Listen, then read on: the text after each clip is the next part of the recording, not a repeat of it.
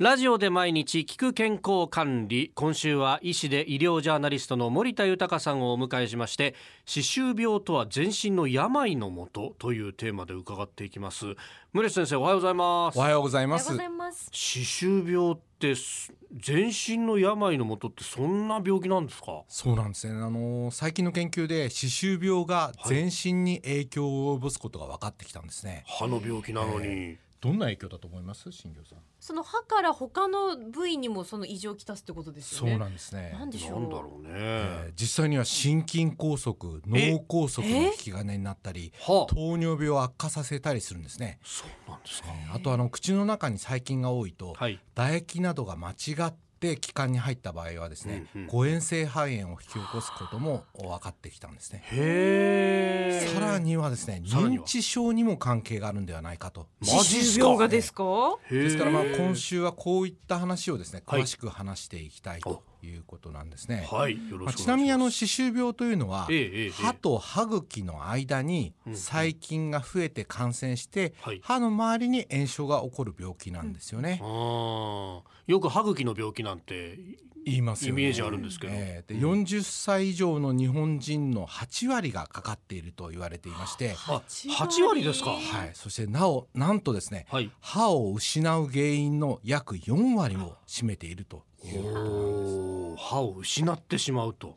うーんこれあのー歯茎がどうなっていくんですかはい、最初のうちはですね、はい歯と歯茎の境目が赤く腫れたり、まうんうあ、ん出血したりするということなんですけど、はいどんどん進行していくとですね歯周病になりますよね、ええこうなると歯と歯茎の間に隙間が広がってええ歯を支える組織が壊れて歯がグラグラしてしまうんですねあーそれで抜けたりすることもあるということなんですうーねんそこでですね、はいちょっと問題を出したいと思いますお歯周病はどっちがなりやすいでしょうか A 女性 B 男性うーうーんん。新庄さん B 男性ね男のイメージあるよねありますねう。んうん。正解はですね、はい女性なんですえ女性なんですはかい、あの厚生労働省の統計によっても、はいえー歯周病は女性がなりやすいということなんですそその理由はですね、はい女性ホルモンが悪さをして、はい若いうちにはこの女性ホルモンが歯周病菌を増やしたりあるいは毛細血管を広げて炎症を悪化させるんではないかとされてます。あ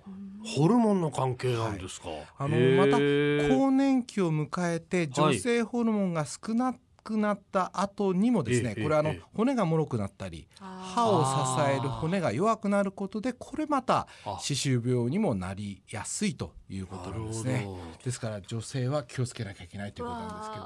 なるほどえこれ気をつけると言っても何をしたらいいんですうんうんうかん。はい、あのーなんといっても歯磨きなんですが、うんそれはまた、えー今週よくおはい話ししていきたいんです、その他ですね一般に妊娠すると歯肉炎にかかりやすくなるということも言われてるんですねへえこれもまた女性ホルモンのエストロゲンが歯周病の増殖を促すというふうに考えられていますまたあの女性ホルモンにはエストロゲンでだけではなく、はいプロゲステロンというのもあるんですが、うんうんこれがですね炎症を助長するということなんです。へえなるほどねさらにですね、あのはい妊娠している女性がはい歯周病に罹患している場合ですね、うんうんお腹の赤ちゃんへの影響もあるということが分かってきへえ。そうなんですか、た、はい、妊娠している女性が歯周病になった場合ですね、うんうん低出生体重児とか早産の危険性が7倍にも上るということなんですね。七倍はい、